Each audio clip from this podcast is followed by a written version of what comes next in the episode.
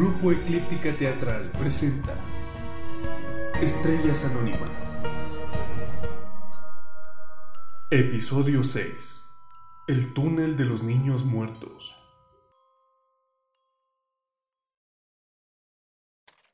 Elena, Joel, Adrián y Sara. 12.24 pm. Tienda de discos Rock and Billy. Zona oeste de la gran ciudad. La puerta del negocio se abre y la campanita sobre ella suena dando aviso. A cada lado de la entrada, las vidrieras expositoras demuestran a través de diversos pósters y gigantografías que el rock and roll es la base de las ventas de ese lugar, por si no hubiese quedado claro con el nombre que lleva. Dentro, la iluminación es hospitalariamente blanca y hay un exquisito olor a pochoclos que inunda el ambiente el cual proviene de una máquina colocada cerca de una primer gran mesa con las últimas novedades comerciales. Las paredes azuladas están notablemente sucias hasta media altura. Los discos están dispuestos en estanterías metálicas blancas, la mayoría torcidas y algo oxidadas. En el centro de la tienda, tras un mostrador circular, se encuentra Billy, el dueño del lugar, sosteniendo un micrófono de aspecto vintage, saludando a cada persona que ingresa. Lleva puesta una campera de cuero y un peinado brillante y engelado. Aunque es atractivo y carismático, puede notarse sus sentados años. Al ver a Elena y a Sara, sonríe y la señala. Chicas, chicas, pasen por favor. Cuéntenme, ¿ya comenzó a nevar afuera? Nada que la siguiente canción no pueda derretir.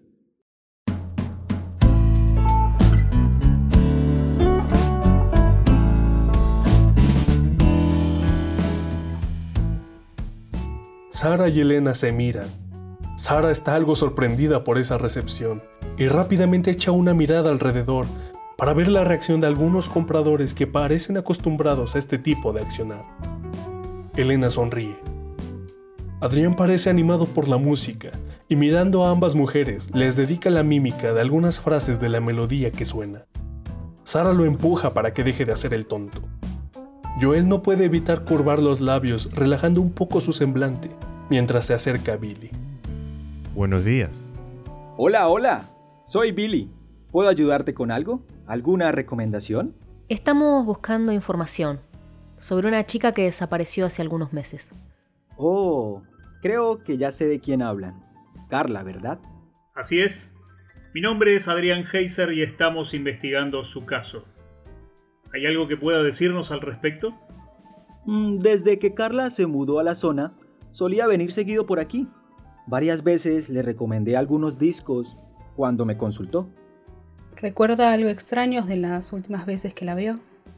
A decir verdad, Carla era una chica extraña. En mi opinión, un tanto depresiva. Sé que vivía al otro lado del Boulevard Oeste, en el tercer edificio a la izquierda, detrás del túnel de los niños muertos. El túnel. No te asustes, querida. El nombre está cargado de leyendas.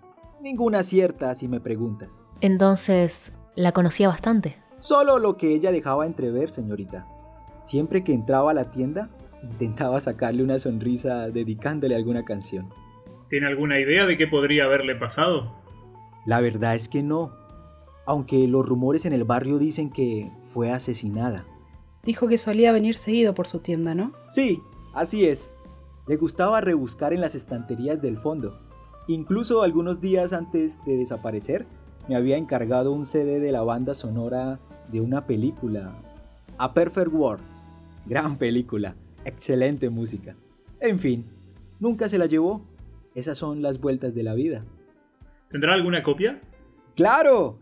Es más, aquí tengo la que iba a llevarse ella. Había olvidado devolver el disco a su lugar. Billy rebusca entre una caja con una etiqueta que dice encargos y encuentra la caja del CD. Al abrirla, para su sorpresa, descubre que está vacía. Mmm, qué extraño. ¿Qué sucede, Billy? El disco debería estar aquí. Lo que hago es colocar solo las cajas en las estanterías, pero los CDs los agrego una vez que son comprados. Y esta caja estaba lista para cuando Carla la buscara. Mm, bueno, no importa. Tengo otra copia. Deme en un minuto que voy por ella.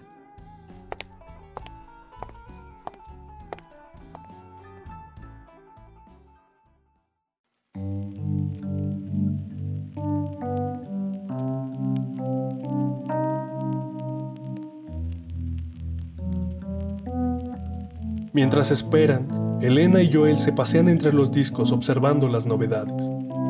Sara revisa su celular y frunce el ceño. Ha recibido un mensaje. Adrián hace un repaso por las canciones de la banda sonora que está por llevarse. Billy vuelve enérgico al mostrador y carga la copia en la caja.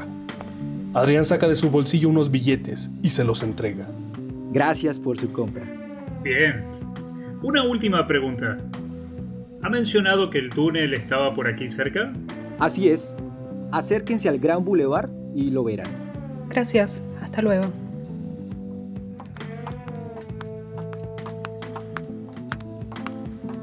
Todos se dirigen a la salida mientras Billy vuelve a tomar el micrófono y dedica otra canción a dos jovencitas que acaban de ingresar al lugar.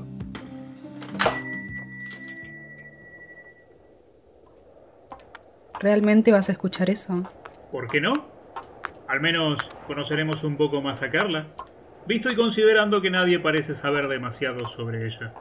Bueno, ¿a dónde vamos ahora? Deberíamos ir al túnel ya que estamos cerca. Y luego su casa. Está allí nomás, ¿no? Sí, pero recién mañana tendremos acceso a ella. Solicité el permiso para que podamos ingresar, así que el encargado del lugar irá a abrirnos por la mañana. Además, tengo que ir a casa antes de que el sol caiga.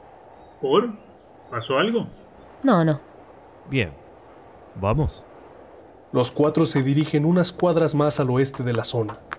Caminan observando cómo las calles van volviéndose inhóspitas de forma rotunda. No tardan mucho hasta toparse con el gran bulevar que tanto han escuchado mencionar. A la izquierda pueden ver la entrada del túnel. La mala fama del lugar tiene un efecto visible en algunos transeúntes que pasan cercanos. Pocos son los que se aventuran a utilizarlo y los que lo hacen caminan deprisa e intranquilos. Los cuatro agentes se acercan a la entrada y observan. La soledad del entorno contrasta fuertemente con el ajetreo de la avenida, que ruge varios metros por encima. Ingresa. Este lugar no ha recibido mucha manutención últimamente. Creo que sería mejor que no toque las barandas. No, definitivamente. Este sitio es un asco. El pasillo se revela angosto, un techo curvo y demasiado bajo, así como la basura que se amontona en los costados, le confieren un aire claustrofóbico. Elena se lleva un pañuelo a la nariz, el olor nauseabundo la descompone. El recorrido traza una curva de unos 30 metros más allá de la entrada, lo cual impide ver directamente la salida. Regueros de humedad imprimen manchas pardas que se asemejan a las de una piel anciana y marchita. Los azulejos que protegen las paredes hasta media altura hace tiempo que dejaron de resultar decorativos. Muchos se han desprendido y revelan húmedas costras de cemento. Ante ellos se eleva la pintada que pudieron ver en el DVD, intacta. Nadie cruzará al otro lado del túnel de los niños muertos. Los cuatro perciben cómo la frase se vuelve doblemente perturbadora en persona. Dudo mucho que encontremos algún tipo de huellas en este lugar. Pero recomiendo que se coloquen los guantes igual. El lugar produce escalofríos. Sí. Es como si estuviésemos dentro del video. La grabación comienza con la joven cuando ingresa por las escaleras. Quizás si replicamos sus pasos... eh, ¿Elena? Sí, voy a la entrada. Sí. Elena se aleja y Joel camina unos pasos. Está buscando el lugar específico en el que la cámara fue ubicada en la grabación. Camina nuevamente y le hace señas a Elena de que se acerque. Sara y Adrián observan la situación con detalle. Joel va retrocediendo mientras Elena se aproxima, hasta que se detiene y le hace señas a ella para que también lo haga. Tiene que ser por aquí donde se detuvo. Este es el plano. Adrián se agacha y rebusca entre unos papeles. No parece encontrar nada. Hay aún más basura de la que se veía en la cinta. Joel avanza y logra percibir un brillo entre unas revistas que ha apartado. Se acerca y se coloca junto a Adrián. Al remover, logra ver que el destello proviene de un pequeño llavero en forma de medio corazón. De él cuelgan cuatro llaves, dos de ellas de un tamaño estándar y las otras más pequeñas y fabricadas de un material menos pesado. Lo levanta y lo expone a la vista de todos. ¿Cuáles son las probabilidades? No lo sé. ¿Podrían ser sus llaves? Las grandes podrían pertenecer a un departamento. Las pequeñas, no sé, algún candado o, o algo más personal. De ser así, mañana podremos probarlas cuando vayamos a su casa. Si no hay nada más, podemos hablar en otro lugar, por favor. Este sitio me está descomponiendo. Tranquila. Vamos.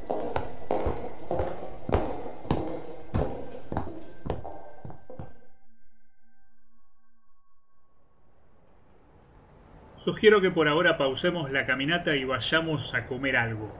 Este bello aroma me abrió el apetito. ¿Qué dicen? Yo no puedo. Tengo que ir directo a casa. Cierto, lo dijiste, pero Después te cuento. No, no tengo hambre, la verdad. Prefiero volver a la seccional y revisar nuevamente los informes. Te sigo. Ok, ok, ya entendí. No me enojo, ¿eh? No hay problema. ¿Vas a llorar? Nah. Soy un hombre independiente. Aunque sin auto. Así que voy a pedirte que al menos me acerques al centro y de ahí me arreglo. Voy a comer algo y aprovechar a hacer algunas llamadas. Muy independiente. Bueno, vamos. Elena, Joel, nos encontraremos mañana a la entrada del edificio del departamento de Carla. Descansen. Tú también. La tarde pasa mientras la nieve comienza a aparecer. Joel y Elena dedican sus cafés a realizar algunos esbozos de conexiones en los informes y registros de lo que han visto hasta el momento. Adrián por su cuenta lleva una copia de los poemas y, junto a una hamburguesa y una gaseosa, comienzan a hacer anotaciones sobre ellos. Al terminar de comer, saca un Discman y reproduce el CD que compró en la tienda de Billy. Lo deja de fondo mientras continúa su repaso por las prosas. Sara hace algunas paradas antes de llegar a su casa. No alcanza a quitarse su saco, que recibe un nuevo mensaje en su celular. Estoy afuera, dice. Se dirige a la entrada y abre la puerta. Parado en el umbral con esa sonrisa característica de él que extiende hacia un lado de su rostro, está Alejandro alto y atractivo. La barba irregular de algunos días le cubre el mentón y las mejillas. Un gorro de invierno cubre su cabello revuelto y enrulado. Viste un enorme abrigo en el que la nieve se ha acumulado. Lleva un bolso en una de sus enguantadas manos. Una bufanda cuadrillé cae sobre sus hombros. Sara la reconoce automáticamente. Fue un regalo que ella le hizo el invierno pasado. Alejandro parece más atractivo que el recuerdo que Sara tiene sobre él. Se acerca a ella y le da un beso dulce en la frente. Hola, hola, belleza. ¿Cómo estás? ¿Habrá algún lugarcito en el que pueda quedarme? Alejandro, ¿qué haces aquí? Tuve un largo viaje. ¿Esa es tu forma de decirme que estás contenta de verme? No, no es eso. Pero cuando recibí el mensaje al mediodía no entendía nada. ¿Qué estás haciendo en la gran ciudad? Bueno, bueno, antes que nada, estoy helado. ¿Habrá alguna posibilidad de que me hagas ese café tan rico que solo tú preparas? Está bien, pasa. Pero ni pienses que te vas a quedar a dormir. Alejandro y Sara se dirigen a la cocina. Al cabo de unos minutos, ambos están sentados en la mesa redonda, con un café en la mano. Tienes el pelo largo. Hace rato que no me lo corto. ¿Y esa barba? Es que en esta época me cuesta afeitarme. Además, ya no tengo nadie que se esté quejando de que la pincho al besarla. Puro verso. Bueno, a ver, dime. ¿Qué estás haciendo aquí? Llegué esta tarde, fui a visitar a tu madre. Me recibió con un montón de comida, como siempre. Me dijo que hace rato que no la llamas. Bueno, ya sabes. No, no, no, no, no, no, no me expliques. Sé que estás ocupada. No es fácil lo que se viene, ¿no? Futura teniente de Angelis. Eso dicen por todos lados. Imagino que por eso no contestas mis mails.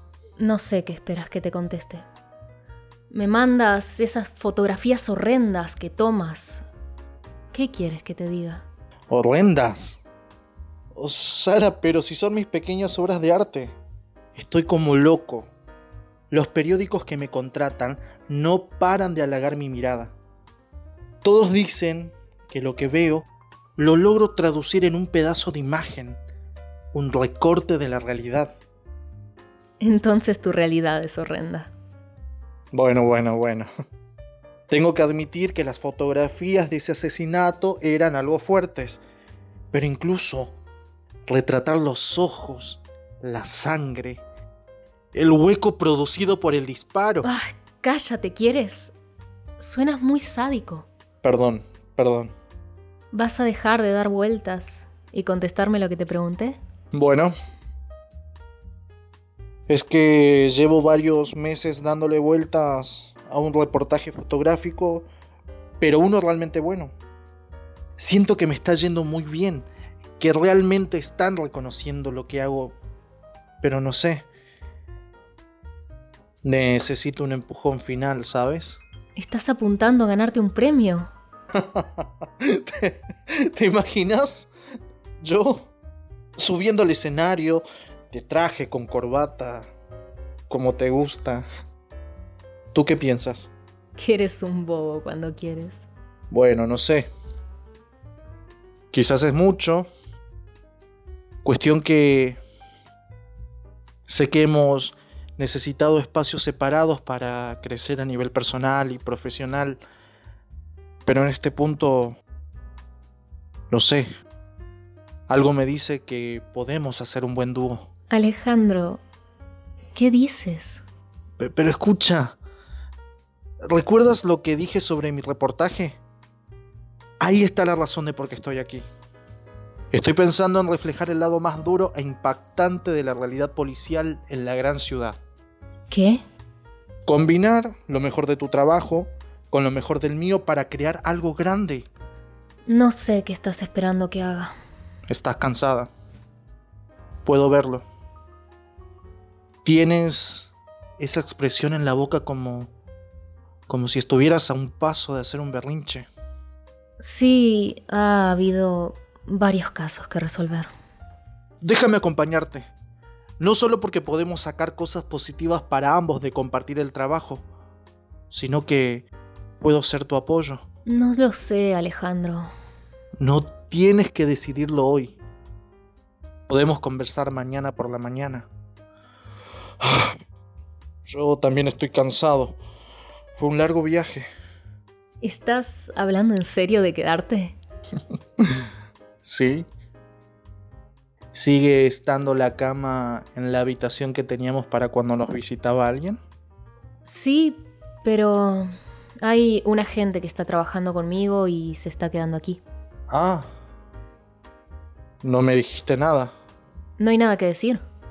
No es que pase algo entre nosotros, simplemente vino a trabajar a la gran ciudad y hasta que encuentre un lugar le dije que podía quedarse. No tienes que explicarme, Sara. No te estoy explicando, te estoy contando. Bueno. Eso quiere decir que voy a tener que volver a salir y buscar algún hotel. Puedes quedarte. ¿Tú dices? No quiero molestar. ¿Me vas a hacer dormir en el sillón incómodo del living? Puedes dormir en el cuarto. La cama sigue siendo para dos. Alejandro sonríe y le toma la mano a Sara. Sara levanta la vista y la encuentra con la de él. Se quedan unos segundos mirándose en silencio. Sara adora reflejarse en sus ojos grisáceos. Alejandro se acerca y la besa en la mejilla. Sostienen la cercanía hasta que finalmente dejan conectar sus labios. De pronto, un sonido los saca del momento. La puerta de entrada se cierra. ¡Ya llegué! Sara, tienes que escuchar esto. Adrián entra a la cocina y se encuentra con Alejandro y Sara que lo observan. La nieve se hace más intensa y pesada afuera.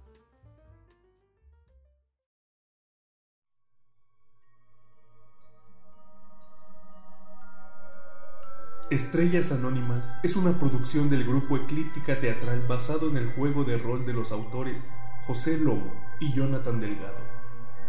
Editorial No Solo Rol. Adaptación y dirección por Luna Saavedra Andreotti. Diseño de portada Julieta Bataos. Composición musical original de Christian Jones. Prensa y difusión a cargo de Brenda Jerichao. El elenco está compuesto por Narrador Ángel Aniel Mota. Sara Ciano Valbunciel.